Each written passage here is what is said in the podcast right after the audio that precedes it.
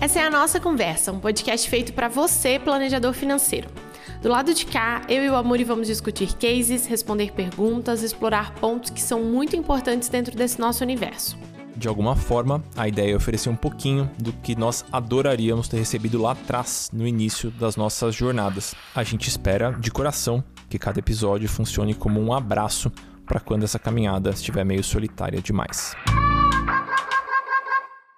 Amigos, um episódio especial, novamente com uma convidada muito especial, que é a Carol Veloso. Carol, seja muito bem-vinda. Bom que você está aqui. E aí, Vivi? Oi, oi. Tô gostando desse negócio de gravar com convidados, né? É muito bom. Chique, né? A gente fica aqui. É muito chique. A gente pode, a gente tem a oportunidade de sair fazendo um monte de perguntas que a gente sempre quis fazer. Isso, isso, então... e conversar com pessoas que a gente sempre quis conversar. Então é, é o melhor dos mundos. É o melhor dos mundos. É isso. E aí, Carol?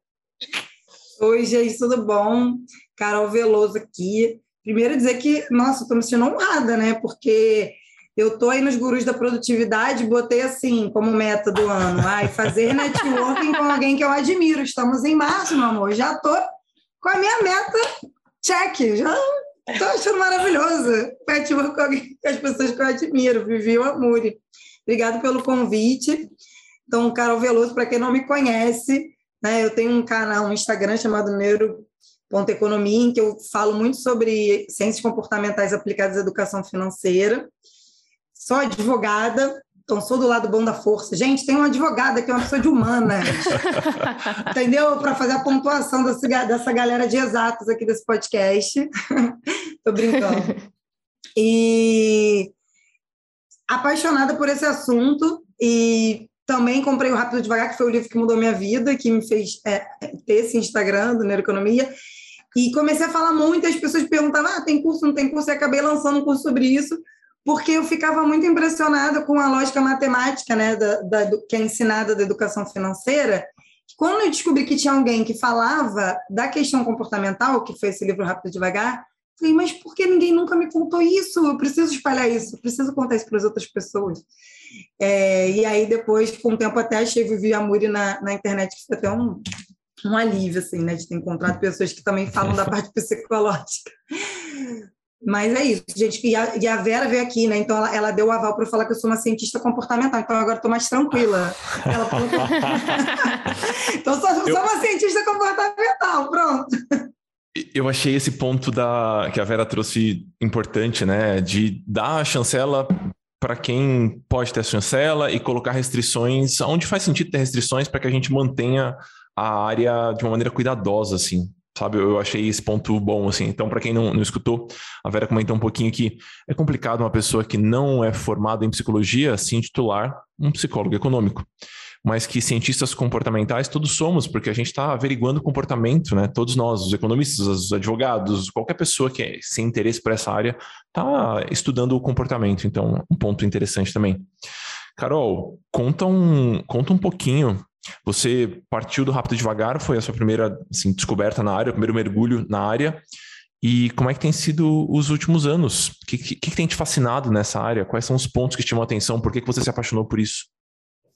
O Rápido Devagar realmente foi um divisor de águas, assim, eu, eu falo muito dele, eu sei que muita gente compra e não lê, inclusive a galera vai no meu direct lá, comprei, mas não li.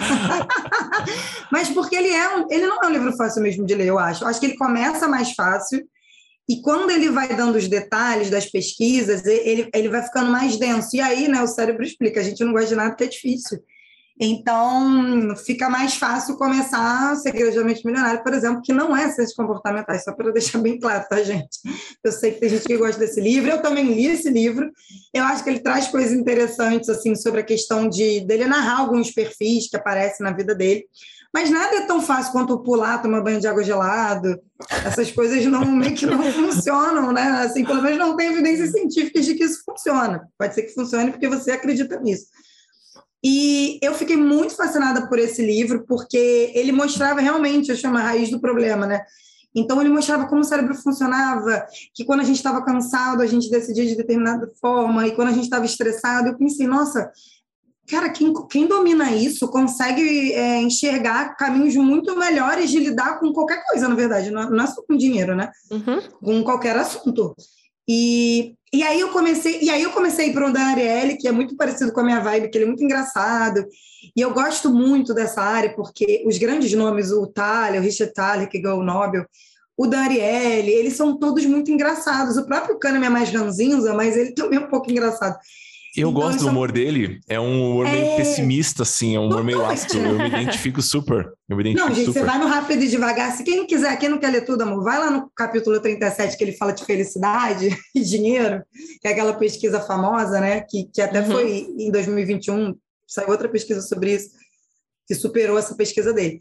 Mas essa pesquisa ele fala, ele fala, não, não é. Aí ele fala muito dessa questão também do otimismo, né? Não, é ótimo ser otimista, eu também adoraria ser otimista, mas ele, aí ele vem começa a trazer a parte ruim de ser otimista. O Kahneman é muito engraçado.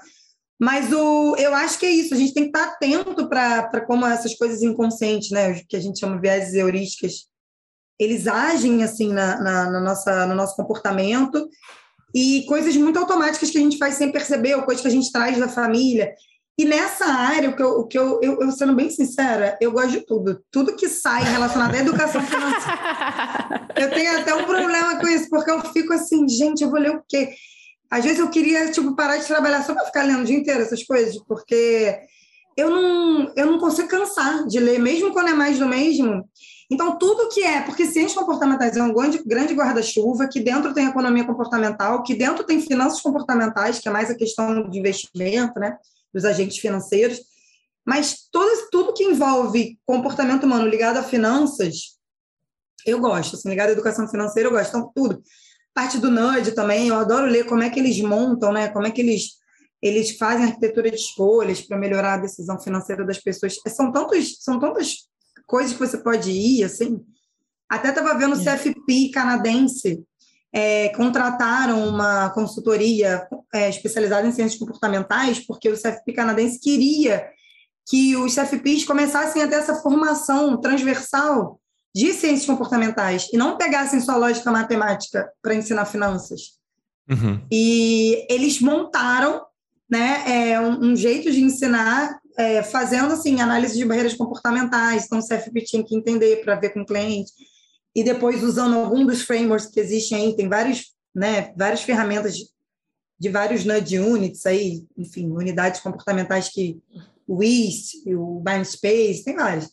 E aí, como é uhum. é que você encaixa né, esses, esses obstáculos nesses, nesses frameworks? Então, é muito legal ver que está avançando essa área, que essa área está virando mainstream também. Assim, eu tô achando, eu a Vera falou, onde é que, é. você está andando, amor? Acho que a gente está andando no, no, com as mesmas pessoas. Porque eu estou achando que está virando mainstream, né? apesar de saber que tem um, um, espaço, mas eu acho que tudo relacionado a essa área é muito, muito interessante. É, mesmo no, no Brasil, né, acho que essa ressalva vale também, que teve um esforço muito consciente da Planejar e da turma que elabora o CFP no Brasil, mais especificamente para contemplar também a questão comportamental. Então, nos últimos anos, isso tem ganhado muita relevância na prova, né? Acho que na, quando você fez também já estava bastante vi. Já estava, já estava. E eu queria fazer um recorte de uma coisa que a Carol falou. É, eu percebo muito isso em quem está começando, em às vezes confundir ciências comportamentais com essa história do, do motivacional e sabe, do ah, coach, ah, enfim. Eu, às vezes, quem está começando fica muito pensando, ah, ou eu faço conta, e tudo que não é conta é ciências comportamentais. Então, às vezes, ah, o que eu vou falar, eu traçar minha meta e eu ficar repetindo. Eu, eu, eu, lembro de uma pessoa que veio conversar comigo no direct falou assim: não, eu gosto muito, porque é, é, eu me inspiro muito em vocês da Papo de Valor, porque a gente tem um, um olhar muito, muito parecido. Aí eu já arrepio, né? É muito parecido. E a gente consegue motivar as pessoas nas metas. E aí eu tenho usado aquela coisa da pessoa montar um painel com tudo que ela quer e, enfim, eu acho que tem elementos, sabe? Mas essa coisa do pai rico, pai pobre, segredos da mente milionária, a gente tem que tomar um pouco de cuidado, porque não, não é por aí, né? Então fica esse lembrete é, um pouco sobre esse assunto. É, e, e nenhum problema, eu acho, utilizar alguns recursos. Ah, se a pessoa se Perfeito. sente motivada quando ela abre a geladeira e vê que tem um recado lá, pelo amor de Deus, ó, cuidado do cartão de crédito, sei lá, qualquer coisa na porta da geladeira, tá tudo bem usar o recurso. mas vamos tomar cuidado só onde a gente coloca essa linhazinha, da, essa barreirazinha, né, da, da ciência comportamental. O que é ciência e o que são práticas que a gente acredita que funcionam, mas a gente não teve um teste empírico ainda. Mas, Carol, você falou, o, batemos nesse livro hoje, né, dos segredos da mente bilionária. Você falou de uma, uma questão que tem lá dentro, são os perfis. Né? E esse tema eu acho ele muito interessante. Eu gosto de ver perfis financeiros, é quase como uma, uma fofoquinha que eu adoro acompanhar. Como é que as pessoas gastam, o que, que elas compram, quais, quais são os critérios que elas utilizam para levar em consideração tal coisa e não outra coisa. E quando a gente fala em perfis, é muito difícil não cair em estereótipos. E eu acho que a gente queria trazer este tema para o centro desse podcast, né? Existem alguns estereótipos que não se tornaram estereótipos à toa, eles são comuns. Por mais que eles nos levem a alguns erros de julgamento às vezes, existem características que estão assim, a, elas ficam meio que enclausuradas na cultura. Então, ah, no Japão o índice de poupança é alto, porque eles acabaram de passar por uma guerra gravíssima, tenebrosa. Então, é natural que as pessoas tenham esse ímpeto de acumular algumas coisas, de guardar recursos. Uh, eu imagino que tem outros estereótipos relacionados a gênero, Carol, que a gente queria conversar um pouquinho com você também, das pesquisas que você nos enviou, com relação à criação. Pessoas que foram criadas em tais contextos tendem a ter tal comportamento. Então, queria trazer um pouquinho essa brincadeira dos estereótipos deixando muito claro, pessoal, que são exercícios de, de conversa, de argumentação aqui. Não quer dizer que toda pessoa que tem cabelo verde ou cabelo azul faz tal coisa, pelo amor de Deus, é só para a gente usar aqui como exercício. E depois queria discutir com você, Vivi. A gente deve moldar o nosso comportamento enquanto consultor, enquanto planejador, de acordo com os estereótipos ou não. Então, tem coisas que a gente deveria fazer quando lida com tal pessoa e outras não. Queria trazer esse assunto para o tema da nossa conversa. É, essa coisa do estereótipo é assim, e às vezes é mal interpretada, né? Porque quando a gente fala em estereótipo, as pessoas pensam logo na questão do preconceito, que na verdade ele deriva do estereótipo, com certeza, porque são é, essas imagens que a gente tem, né? Essas, a, gente, a gente tem a necessidade de colocar pessoas em gavetas, porque o estereótipo ele é considerado uma heurística. Então, a gente não tem Alcança, tempo para. Né? Exatamente. E a gente uhum. não tem tempo para. É, às vezes, lidando com tantas pessoas e não tendo tempo de, de ter um longo relacionamento duradouro e profundo com todas as pessoas que passam pela nossa vida, ou nossos clientes também, que a gente, né, a, a gente tem pouco tempo para formar uma opinião sobre aquela pessoa. Então, a gente, quando está lidando com qualquer pessoa, a gente coloca ela numa caixa. Então, e isso vai muito de acordo com o que você tem dentro de você, das suas crenças, da sua vivência, contexto cultural, sociedade, classe social, enfim, várias coisas. Né? Eu fico brincando. Com certeza você já foi em algum lugar e perguntou alguma coisa para uma pessoa achando que ela era o vendedor da loja e aquela pessoa não era o vendedor da loja.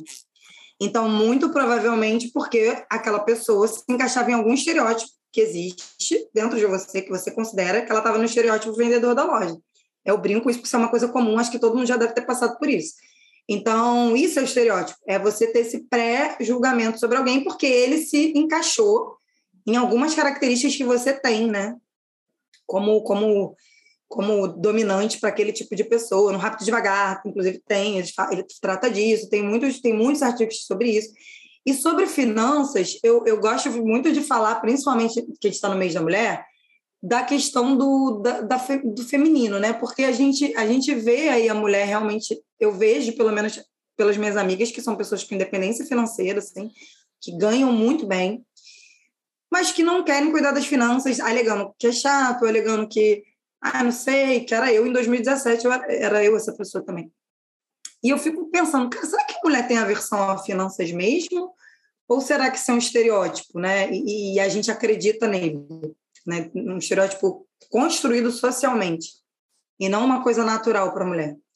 E aí, as pesquisas que eu mando, mandei para vocês e tal, né, mostram que essa, essa coisa da mulher parecer ter uma versão a finanças é socialmente construído. Elas realmente têm, porque socialmente né, foi construída essa coisa de que isso não é uma coisa que a mulher deve ocupar, não é um espaço que a mulher deve ocupar. E, gente, isso é inconsciente. Não necessariamente.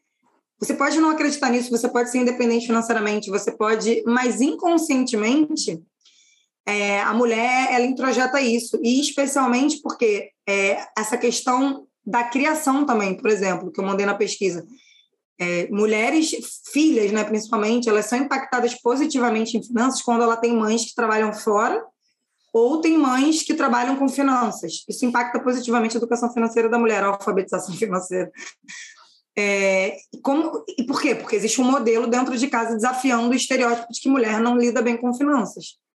Né? Perfeito. É, lembrando que CPF só vem em 62, tá, gente? Então a gente só pode abrir conta no banco em 62. Isso é muito recente. As pessoas, as pessoas não lembram disso, né? Então a gente não tem muitos modelos disso. Pensa, são poucos anos com modelos de mulher lidando bem com finanças. Então, Carol, uma coisa que, que, eu, que eu aprendi aí com a sua fala. É, o estereótipo existe, muitas ele é confirmado em muitos cenários. O ponto é que ele não é biológico, ele é socialmente construído. Então é como se uma menininha fosse ensinada a acreditar que talvez dinheiro não seja um assunto para ela. Sim, é isso. E, e, sabe que eu acho que é, isso se alinha junto com uma outra questão, né? Que a gente, nós mulheres, a gente carrega mais pratos, né? A gente gira mais pratos e a gente tem toda essa questão da casa e do cuidado e várias outras coisas que a gente precisa, em geral, é, assumir. E aí eu acho que quando tem uma coisa que parece que alguém já falou que não é para ela mesmo, meio que dá um alívio, sabe? De não, isso daqui não é para mim, é uma coisa menos que eu tenho que preocupar. Eu, eu não quero pegar essa caixinha, sabe? De forma inconsciente. Isso é até reforçado um pouco por esse, por esse contexto que a gente tem inserido. Mas é que é perverso isso, né, Vi? É, é muito doido, né? Super. né? Isso gera um milhão de problemas, né? Meu Deus do céu, porque aí, tudo bem, aí mais mulheres vão permanecer em relacionamentos abusivos porque elas acreditam que elas não têm capacidade, sei lá, de, de gerir as próprias vidas financeiras. E a coisa mais interessante para mim e mais reveladora é que, em termos de política pública e experimentos sociais que já foram conduzidos, a gente consegue perceber algumas características, e essas sim, natas, né? Inatas, perdão, que nascem com a pessoa ali que conferem um certo certas vantagens para mulheres. Então, Bolsa Família entregue para a mulher, não é por acaso, é porque ela faz a gestão de maneira mais competente dentro de casa. Se a gente pega a análise de carteiras de longo prazo de mulheres, como elas são mais conservadoras, sabe, não sei explicar exatamente o porquê, mas o fato é que elas são mais conservadoras, giram menos carteira e acabam tendo uma performance melhor no longo prazo. Então, eu acho, eu, eu acho muito interessante a gente acompanhar nas próximas décadas, que a gente vai ter estudos melhores sobre isso, e que a gente está vivendo um momento ainda muito problemático, mas muito emancipador, talvez, muito libertador para a mulher. Tudo bem, mais nos círculos que eu frequento, né? Uma coisa meio esquerda festiva, mas é, eu acho que é algo que tende a, tende a, a ser amplificado. Você concorda comigo, Carol? Não sei como é que você está vendo isso. Não, essa, co essa coisa, eu, eu fiquei curiosa também quando eu vi, ah, mulheres são mais conservadoras. Na primeira vez que eu vi essa pesquisa, né, que é muito famosa, Boys Will Be Boys, né, o nome do, do artigo que fala, acho que, que fala sobre, bem famoso, que fala disso. E fala, né, que os homens.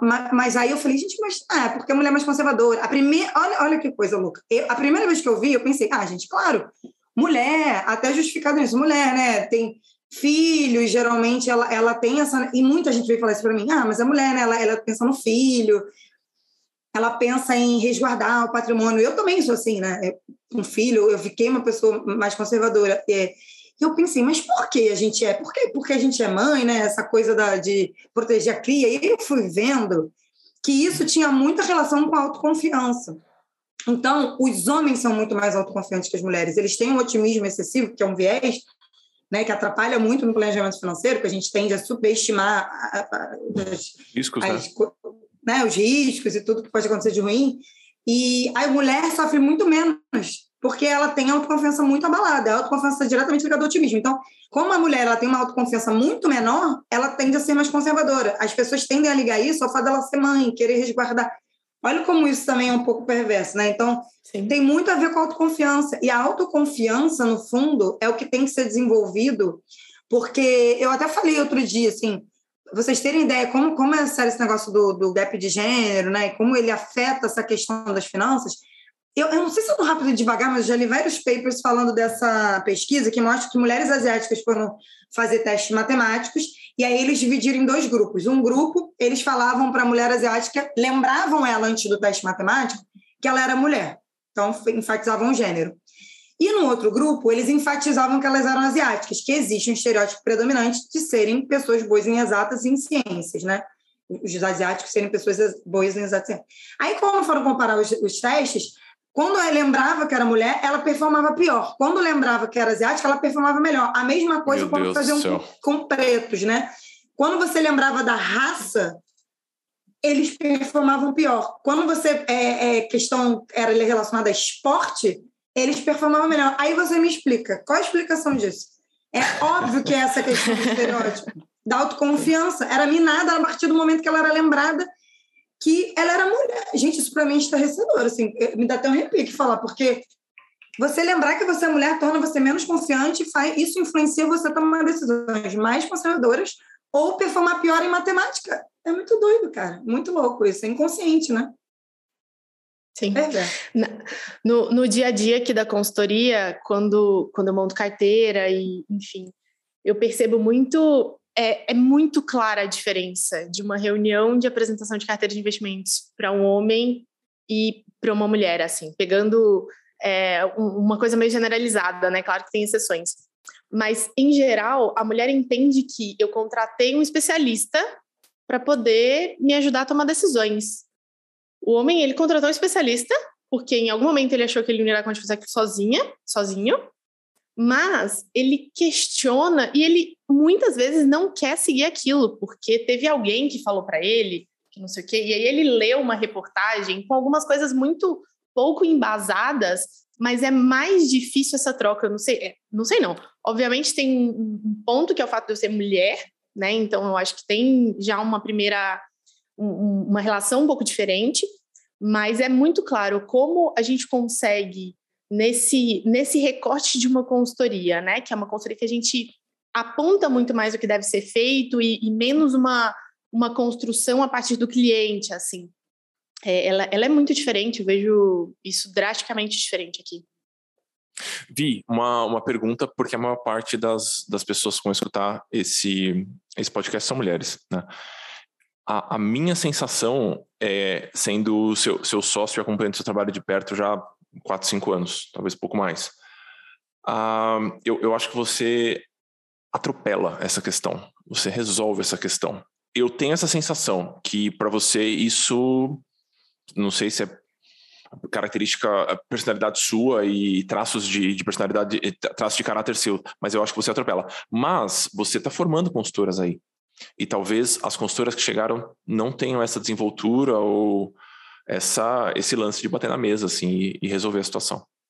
É, eu, eu acho que eu lido bem com isso também, mas eu sinto que eu preciso usar mais recursos. Então, eu preciso trazer coisas do tipo é, falar mais sobre os rótulos e sobre a habilitação na CVM que eu tenho e a certificação e, e sabe assim eu preciso trazer mais esses recursos para poder de certa forma provar com elementos que em geral eles vão achar que são elementos válidos coisas que em geral com mulheres eu preciso menos né então eu percebo essa diferença eu acho que a gente consegue é, eu, eu, consigo lidar super bem com essa situação e, e até porque para mim eu sempre fico me questionando. É, é normal as pessoas querendo saber, ah, mas como é ter uma empresa de finanças ou trabalhar com um time de mulheres dentro do mercado que é muito masculino, ou a diferença não sei que é mulher. Às vezes eu me sinto que eu não estou muito no lugar de falar, porque eu estou meio que acostumada, eu estou meio que moldando um, um pouco como lidar, o, o, comportamento que eu tenho há muito tempo, né? Então, eu fiz engenharia. Então, desde desde que eu precisei me posicionar de alguma forma, é, informação ou profissionalmente, eu já tô nesse mundo, eu já tô nesse mundo meio masculino, assim. Ontem, inclusive, estava até é, comendo pizza à noite, conversando sobre isso com o Rafa. E, e, a gente falando assim que eu acho que a minha personalidade de hoje a minha personalidade há 15 anos atrás, ela é muito diferente. A Larissa mesmo, que trabalha aqui comigo e que me conhece há muitos anos, ela fala, Vivian, não, não dá para te reconhecer assim. É, são pessoas completamente distintas. E às vezes eu fico pensando se. Porque eu era um pouco mais. É, eu não sei se, se brava, mas assim, um pouco mais firme, sabe? Na hora de falar e na hora de me posicionar. Enfim, eu, eu achava que eu precisava. E eu acho que isso tem um pouco é, a ver com todo esse contexto, sabe? De tipo, eu tô dentro desse cenário. Ou eu preciso desenvolver um mínimo de até agressividade na hora de falar e bater na mesa e falar e procurar o meu espaço, senão eu não vou ter. Então, e aí depois que isso foi ficando um pouco mais tranquilo, que eu acho que foi, sei lá, segundo ano da Papo de Valor, que eu senti que eu, eu, eu pude, tipo, relaxar e falar, não, isso pode, isso precisa acontecer, mas dá para ser um pouco mais, um pouco mais leve, assim. Então, para mim, eu, eu senti um pouco dessa, dessa diferença. Quem me acha brava hoje, é, era. Mas eu acho que você estava nesse ambiente masculino faz muito. Eu, eu lembro, eu tenho, essa, eu tenho essa característica também.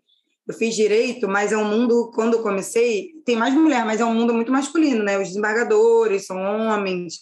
Então, você tem os meus chefes. Eu, gente, eu nunca vou esquecer isso, isso me marcou muito. Assim, eu tinha, eu tinha recém-formado no história super bom aqui do Rio. Fui, eu passei por duas coisas muito sérias. A primeira é que a dona do escritório tinha virado uma mulher e ela não queria me contratar porque ela achava que os meus chefes queriam me contratar porque eles me achavam bonita. Aí ela já não queria me contratar porque ela não achava que era por causa da competência. Aí eu tive que me é, tipo botar, é, tipo como se fosse enfeiar mesmo para ela acreditar que era por causa da, da, da competência. É. Aí já passei por isso. Olha isso. Aí, olha, é olha aí, que homem já carreguei. teve que pensar nisso, né? De, não, óculos, é, foi muito doido. Se você pegar a carteirinha assim, de fotos do escritório, a que está mais pesada, eu tinha uma secretária que ela falava, cara, você tem 23 anos, parece que tem 30. Porque eu era muito, eu, e eu sou muito engraçada, muito espontânea, e isso foi me, me matando aos poucos, assim, esse ambiente corporativo foi tirando um pouco isso meu. E aí, uma vez também estava numa reunião ele falou assim, cara, isso eu nunca vou esquecer, isso me marcou profundamente, que tava todo mundo rindo, eu era a única advogada, tinha duas advogadas no escritório, uma não era chamada para reunião, e eu estava sendo chamada para reunião, então era um privilégio, né? Só tinha homem. Aí ele começou a contar piada, começaram a rir, ele olhou para mim, meu chefe, sério, gente, foi muito surreal. Por que, que você está rindo? Só tem homem aqui nessa mesa rindo. Eu não, vocês acham que isso é inacreditável, mas isso em 2005, 2006 acontecia. E ninguém falou nada. Então, e eu fiquei me sentindo super mal, e eu carreguei isso comigo por muito tempo. E aí, quando eu, eu lembro quando eu entrei no, no. Eu esqueci de falar na minha credencial, que eu também sou advogado do BNDES. Quando eu entrei no BNDES, que é um banco, 60% é homem, eu economista e engenheiro. Aí eu lembro de duas coisas que me marcaram muito também, que eu era muito chamada de reativa, porque eu pensei, cara, eu nunca mais vou passar por isso, eu nunca mais vou deixar. É... Então, o que a Vivian fala, eu sempre trabalhei muito com engenheiro. E eu, eu, eu tinha que falar como um homem mesmo. Então, eles me, aí, às vezes, ou me chamavam de reativa porque esperava que eu fosse doce, eu não era. É, ou eles falavam, cara, Carol, você é muito legal, cara. Você, você é advogada, mas você parece engenheira, como se fosse assim, muito meu melhor. Deus do céu. Só piora, meu Deus do céu. Gente, é, é, eu passei. Então, isso vai. Gente, isso muda você. Você, quando é recém-formada, você está sendo você é uma artila ainda, né? Você, você tem chefes, é. você tem. Eu passei por muita coisa, cara. Muita coisa que. É isso que a Vivian fala. Parece que você tem que buscar seu espaço. Então, você tem que virar reativa para as pessoas te respeitarem. É muito louco. Sim. Eu já escutei muito de tipo, ah, não, você é mulher, mas você tem esse perfil mais masculino por conta disso, assim, né? E, e foi uma coisa que desde o início eu, é, eu, eu entendi que eu precisava fazer isso, né? É muito, é muito doido. E eu acho que eu sou menos, é, menos tolerante, né? Eu, eu não sei, acho que como uma forma de proteção mesmo, que até às vezes uma coisa muito pequena não passa para mim. Eu vou falar e eu vou apontar e me chamem do que quiser me chamar, assim, sabe? Essa situação que o Amori comentou, eu estava fazendo entrevista para poder trazer algumas pessoas. Eu queria trazer um homem. Eu, eu queria. Hoje não quero mais, parece. Mas eu queria. Depois de 10 consultores. Acho que ficou pouco é. evidente. É, mas eu acho que era tipo a quarta pessoa, sabe? Nós éramos três ou quatro mulheres e eu falei, eu acho que a gente precisa trazer um homem para poder dar uma equilibrada, porque senão daqui a pouco a gente vai ocupar esse lugar de é uma empresa só de mulheres que atende só mulheres. Porque uma empresa só de homens não parece que atende só homens, mas uma empresa é só de mulheres carrega que atende só mulheres. É isso. Nossa, eu nem tinha pensado nisso, mas é verdade. É, é super verdade. E aí eu fiz entrevista com um rapaz, né? Chamei ele para entrevista, ele mandou o currículo, não sei o quê. Chamei. E aí eu falei, ah, por que, que você mandou seu currículo? Ele falou, ah, pensei bastante se eu mandava ou não, mas é, acabei mandando. Fiquei pensando muito, fiquei, o que, que os meus amigos iam pensar de eu trabalhar numa empresa que só tem mulher?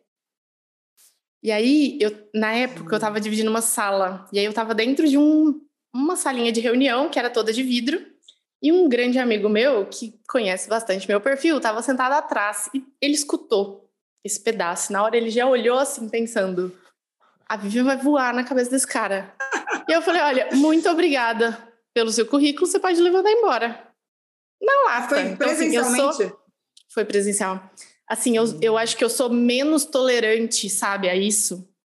Hum, é, não sei, eu tenho, eu, eu tenho poucas histórias para poder contar, porque no primeiro suspiro eu já. Opa!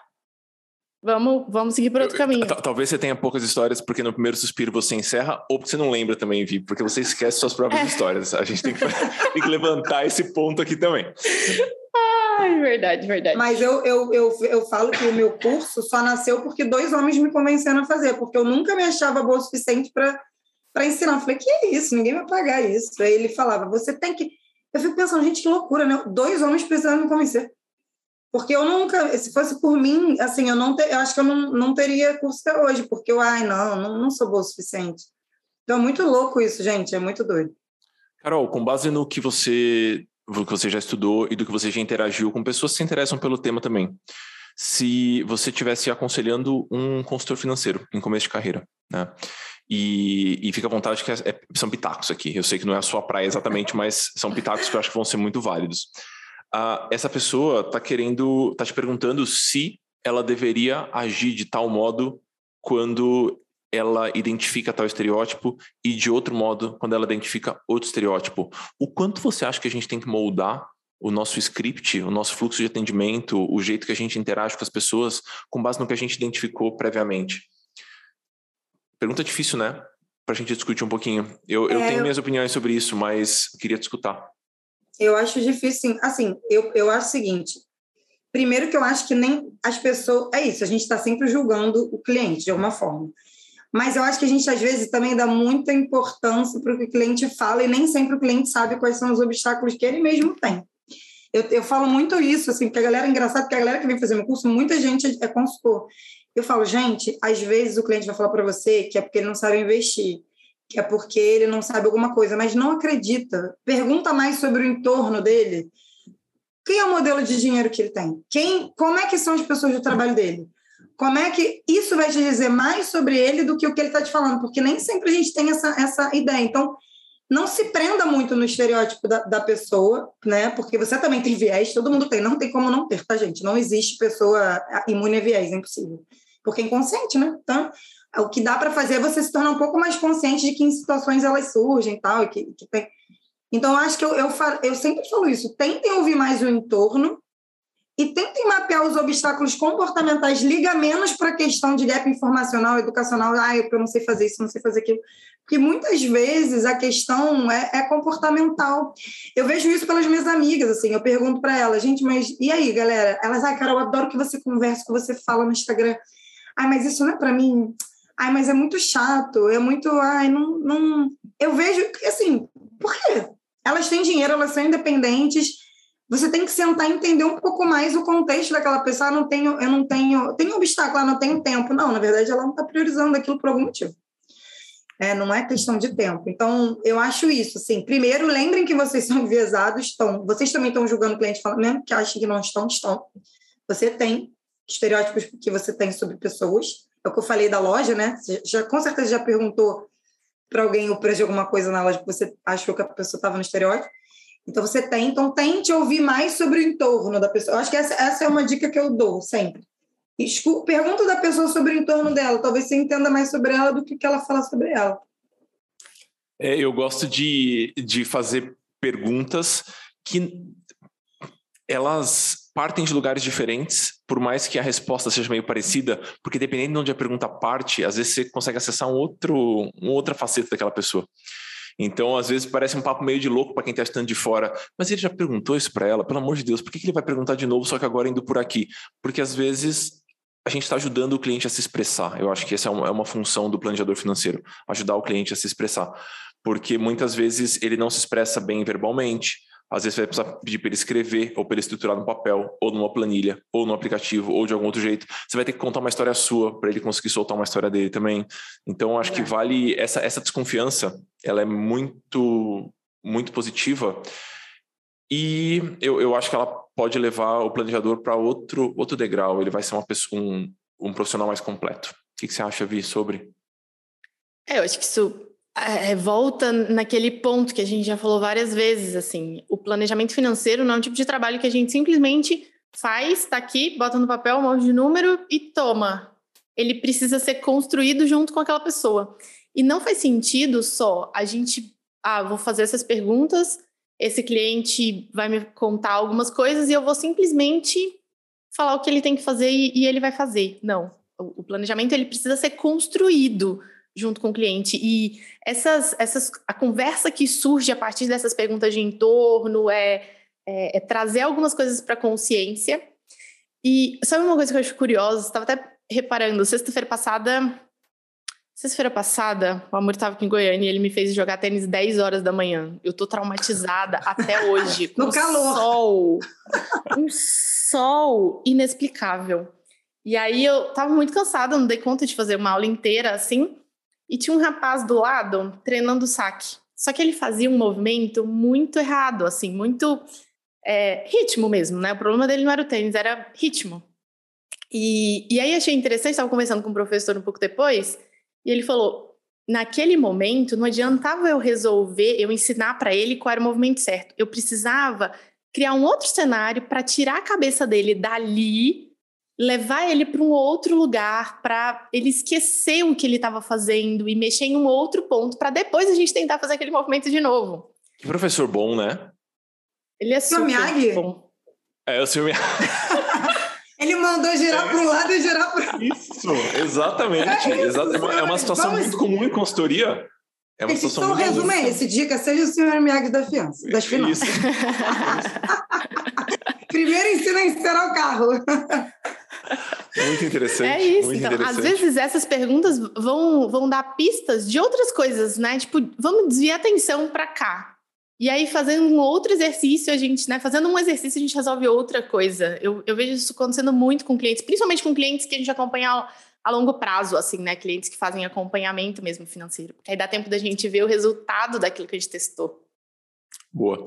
A Carol compartilhou com a gente alguns papers que eu vou colocar nos, nos anexos desse podcast. Então, em algum lugar eles vão conseguir baixar. Carol, num desses papers, onde ele aborda os estereótipos, existem ah, algumas categorizações, né? Não sei se categorização é um termo, mas enfim, ele agrupa em algumas caixinhas ali. Gênero é uma questão, né? E contexto de criação é uma outra questão. Você consegue falar um pouquinho sobre esses dados ou sobre esse ponto para a gente? Porque estava conversando até com a Vivi. Muitas vezes os clientes entram nessa narrativa de contar como é que os pais lidavam com grana, quais são as referências que ele tem. Aí queria ver o que a gente já, já conseguiu descobrir com pesquisa sobre essa influência. Você falou um pouquinho sobre mães que trabalham no mercado financeiro tendem a criar meninas mais, eh, mais conscientes financeiramente ou mais autoconfiantes, então queria abordar isso contigo. É, esse contexto de criação surgiu, né? Eu não lembro. Agora, amor, olha só, a pessoa não dorme, né? A pessoa tem um recém-nascido em casa.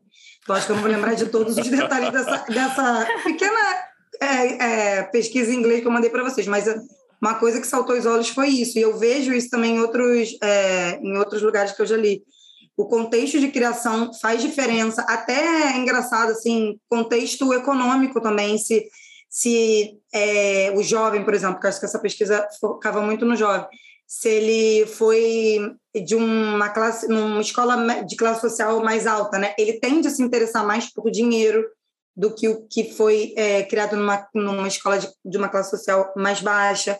Então, a questão da classe influencia também no interesse, né? É, a questão é, do modelo materno. Então, eles viram que, por exemplo, o pai trabalha fora não faz diferença para a criança, do interesse da educação, mas a mãe trabalhar fora ou a mãe ser dona de casa influencia muito, especialmente a filha, a se interessar por finanças ou não. Gente, eu achei isso um dado assim que não dá para desprezar isso, porque é a questão do modelo, né? Eu, por exemplo, é, e, e, gente, assim, eu, eu, eu, vejo lá na minha casa. Na minha casa, o meu pai trabalhava, a minha mãe trabalhava também, só que a minha mãe, ela ficava mais em casa, então ela sacrificou muito mais a, a carreira dela, dela, do que o meu pai. Muito mais, assim, não tem nem comparação. E o meu pai sempre foi poupador e a minha mãe gastadora, então era o oposto. Eu nasci, uma, eu fui criada, eu e minhas irmãs, como pessoas que tinham o meu pai como a pessoa que ganha dinheiro, a pessoa que é extremamente poupadora, é do tipo assim, ontem a gente estava na casa do meu pai, as visitas saíram e desligou o ar. Aí minha mãe começou a brigar com ele, do tipo, tem que economizar o ar.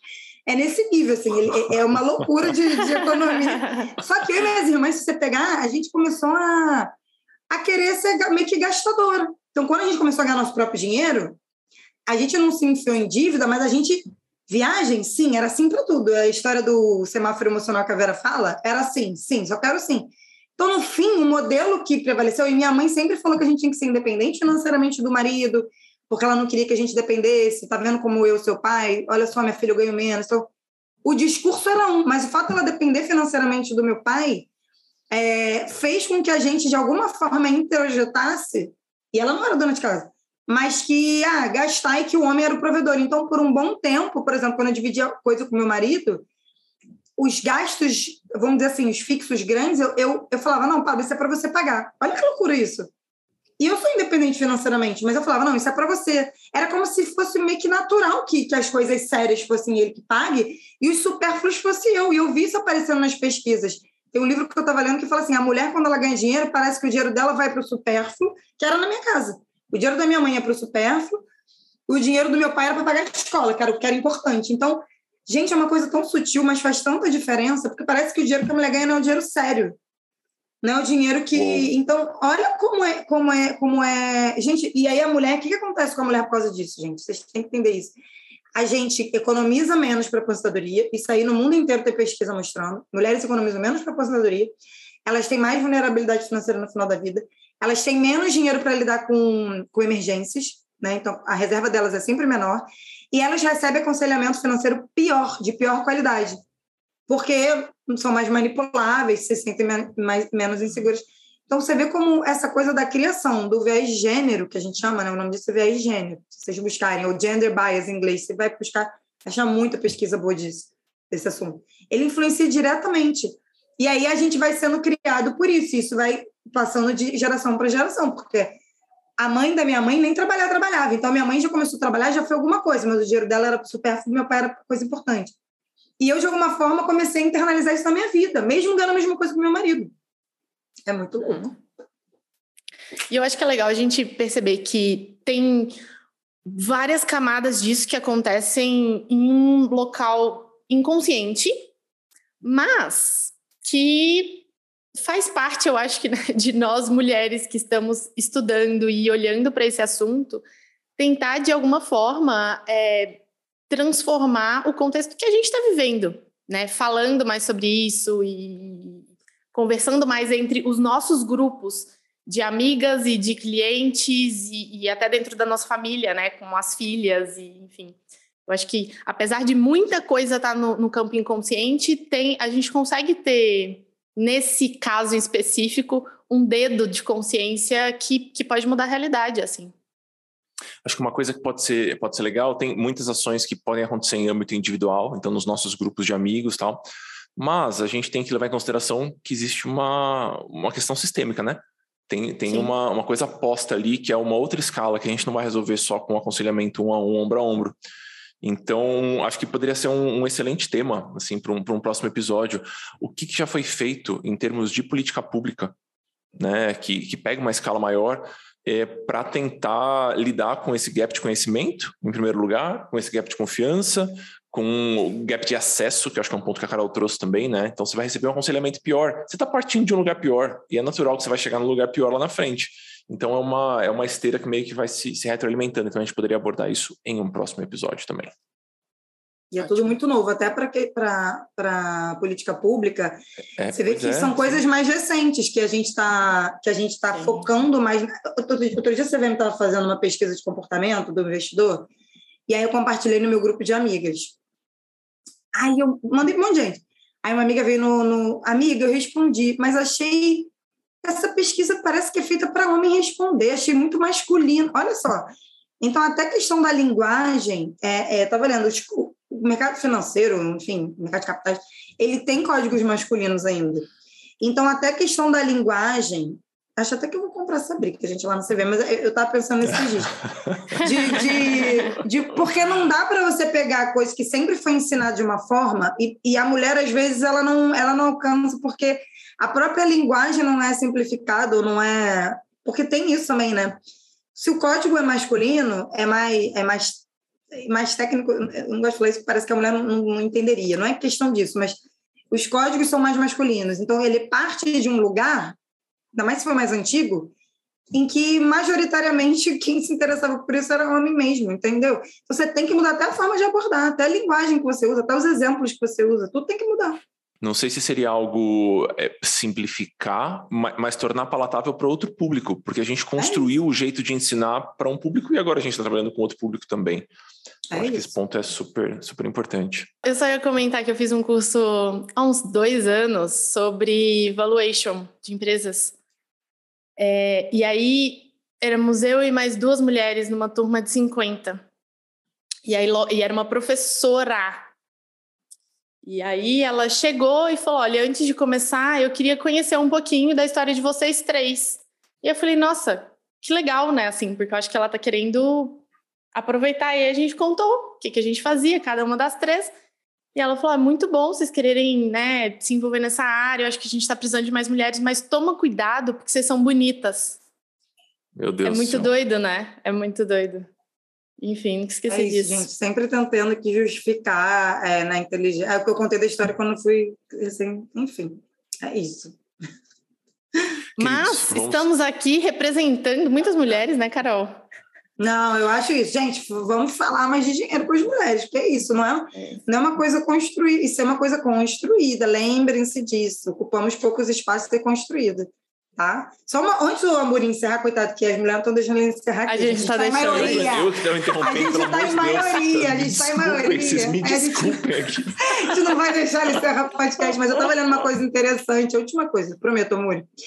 E aí eu estava lendo, eu não, eu não peguei assim, eu não tenho onde a pessoa pegou isso, mas eu vou confiar aí no meu atalho de que isso foi correto. Foi uma, uma, uma pesquisa de comportamento feminino do Itaú, mas eles não liberaram a pesquisa, né? Então só tem um vídeo falando do, do resultado. Mas que eles fizeram uma pesquisa mostrando que, acho que na Idade Média, ou antes da Idade Média, é, era o matriarcado, né? Então a mulher ela tinha um espaço de, ma, de mais privilégio do que o homem, porque ela concebia. Então eles viam essa coisa da concepção, da, né? De, de nascer um filho e tal, como uma coisa mística, então dava um poder superior à mulher. Então, a mulher já, ela já teve em algum momento é, o poder dela nas mãos, só que por pouco tempo depois foi inaugurada a era do patriarcado, que são séculos de, de era do patriarcado. Gente, e assim, não estou falando de questões ideológicas nem nada, estou falando assim, só de relevância do papel dentro da sociedade, né? A mulher começou a ser alijada desse papel ao longo dos séculos, e isso se tornou o novo normal, vamos dizer assim, para usar a palavra conhecida depois da, da pandemia. O novo normal foi isso, do homem ter o poder, do homem ter o acesso. Então, a gente não pode ficar acreditando que existem coisas que não são naturais para a mulher. Eu acho que isso tem que desafiar isso. entender que finanças, sim, é coisa para a mulher, Finanças é uma questão de você ser independente, se responsabilizar pelo seu, pelo seu futuro e te dar poder de decisão, que é uma coisa que a gente não está acostumada. Pensem nisso, a gente não está acostumado a ter poder de decisão. Por isso é que a gente não tem conforto quando a gente tem isso nas mãos e a gente delega. E o nosso dinheiro é só para pagar o, o, o supérfluo. Então, não, gente, o dinheiro é poder de decisão. É isso, a gente tem que ocupar esse espaço, não acreditar no que é posto para gente, nesse determinismo que eu tenho visto estar tá ressurgindo recentemente sobre papéis né, de homens e mulheres. É isso. Amor, agora. agora Amor ficou esperando. Vai lá, amor. Queridos, obrigado por estarem aqui com a gente. Carol, obrigado de novo por ter, por ter aceito o nosso convite. Obrigado por todas as explanações aí, super, super enriquecedor. Vamos deixar tudo que a Carol nos enviou, inclusive os perfis dela, enfim, tudo que ela está produzindo aí nos, nas referências desse episódio. E na semana que vem voltamos aqui novamente. Recados finais aí, Vi? Alguma coisa que precisamos comunicar às pessoas? Bom, precisamos comunicar que estamos com a nossa formação, com as aplicações abertas, já estamos fazendo contato com as pessoas. A gente está muito feliz com o retorno que a gente está recebendo. A quantidade de matriculados está bem acima é, do esperado assim para as duas primeiras semanas.